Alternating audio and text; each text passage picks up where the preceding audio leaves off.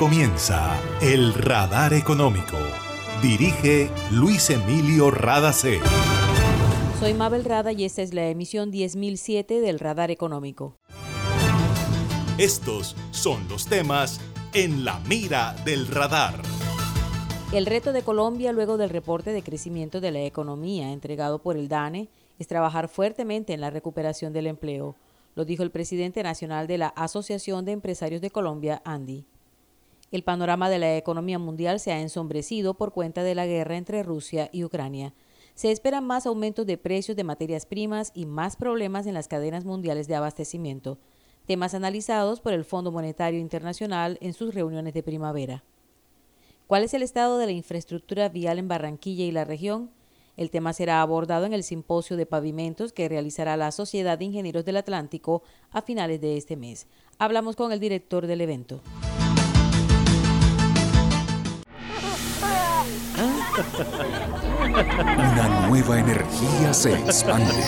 Una energía que genera progreso y comodidad para la costa atlántica y el país. Somos la generadora y comercializadora de energía del Caribe, GESELCA. Y estamos aquí para entregar con firmeza la confiabilidad que la población y la industria colombiana necesitan. GESELCA, energía que construye futuro. Para reportar escapes o emergencias de tu servicio de gases del Caribe, marca la línea 164 desde tu teléfono fijo o celular y recibe la mejor atención de nuestro personal calificado de manera oportuna y eficaz. Línea 164, disponible las 24 horas, los 365 días del año. También puedes marcar a la línea nacional 018000 91 Tu línea amiga 164 de Gases del Caribe. Estamos contigo. Vigilado Superservicios. Energía que estaba esperando, con la que ahorro para seguir vacilando, todo el Caribe la estaba esperando. Conéctate con la energía que transformará tu barrio, proyectos que mejorarán la calidad del servicio y te permitirán tener el control de tu consumo. Y sí a la energía que cambiará tu vida sin costo alguno. Y yo soy puntual con aire, me acompaña noche y día, porque con aire disfruto la vida. Aire. En el radar le contamos lo que está pasando en la economía. La guerra entre Rusia y Ucrania empaña el panorama económico en el mundo y al mismo tiempo acelera la inflación. Es uno de los temas analizados durante las reuniones de primavera que realiza el Fondo Monetario Internacional en Washington, Estados Unidos. Desde antes que explotara el conflicto geopolítico, la inflación ya había aumentado en muchos países por los desequilibrios entre la oferta y la demanda y por las medidas que se adoptaron para atender la pandemia del COVID-19. A eso hay que agregarle que las cadenas mundiales de abastecimiento podrían afectarse de manera preocupante a raíz de los nuevos confinamientos que se están presentando en China.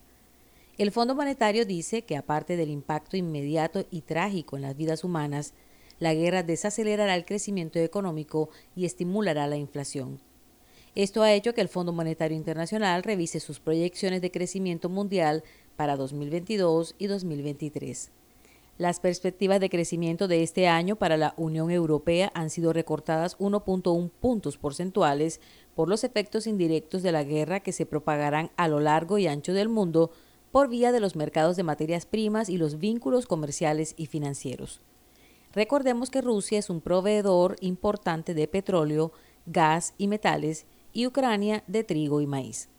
En este momento, la reducción de suministros de esos productos básicos ha provocado que muchos precios se disparen y se han afectado los importadores de materias primas en Europa, Asia Central, Oriente Medio y el norte de África, entre otras zonas.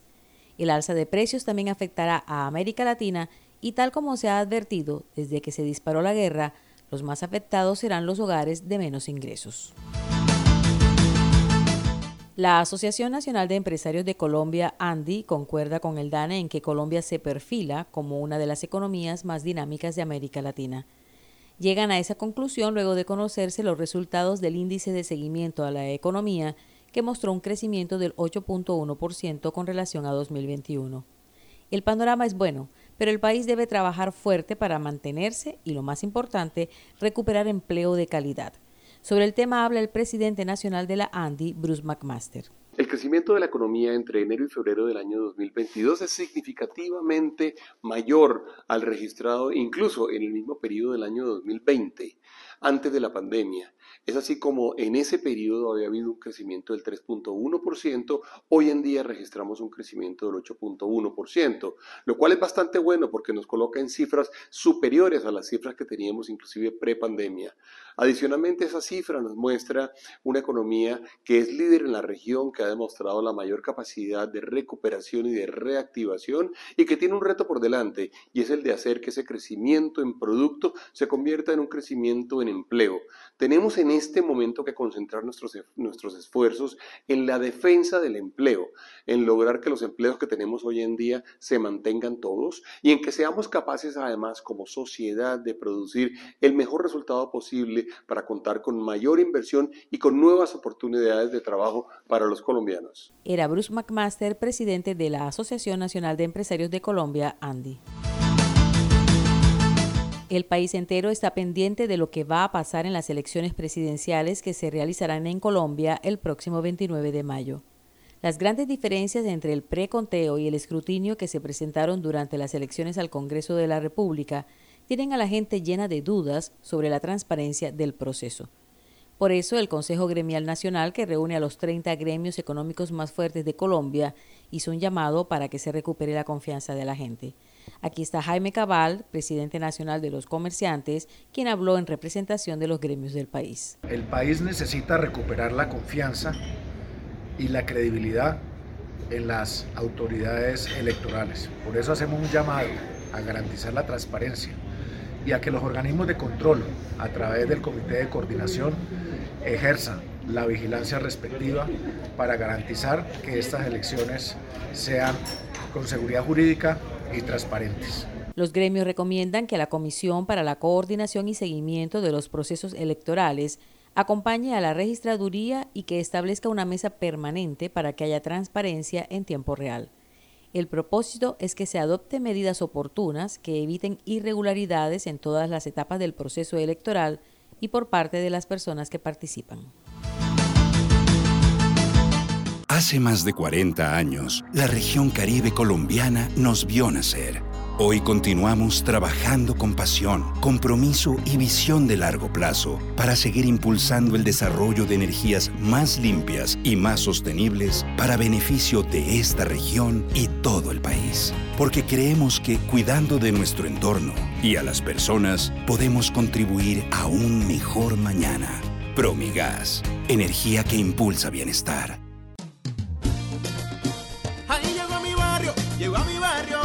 Energía que estaba esperando, con la que ahorro para seguir vacilando, todo el Caribe la estaba esperando. Conéctate con la energía que transformará tu barrio. Proyectos que mejorarán la calidad del servicio y te permitirán tener el control de tu consumo. DC a la energía que cambiará tu vida sin costo alguno. Y yo soy puntual con aire, me acompaña noche y día, porque con aire disfruto la vida. Aire. Imagina la historia que estaríamos contando si en este aislamiento las centrales de generación de energía se hubieran detenido? ¿Qué sería de nosotros ante la oscuridad y la desconexión? ¿Has agradecido tener funcionando todo lo que necesitas para estar cómodo en tu casa? En GESELCA trabajamos sin parar para que Colombia no se apague y la energía que hace bien siga iluminando la esperanza de todo un país.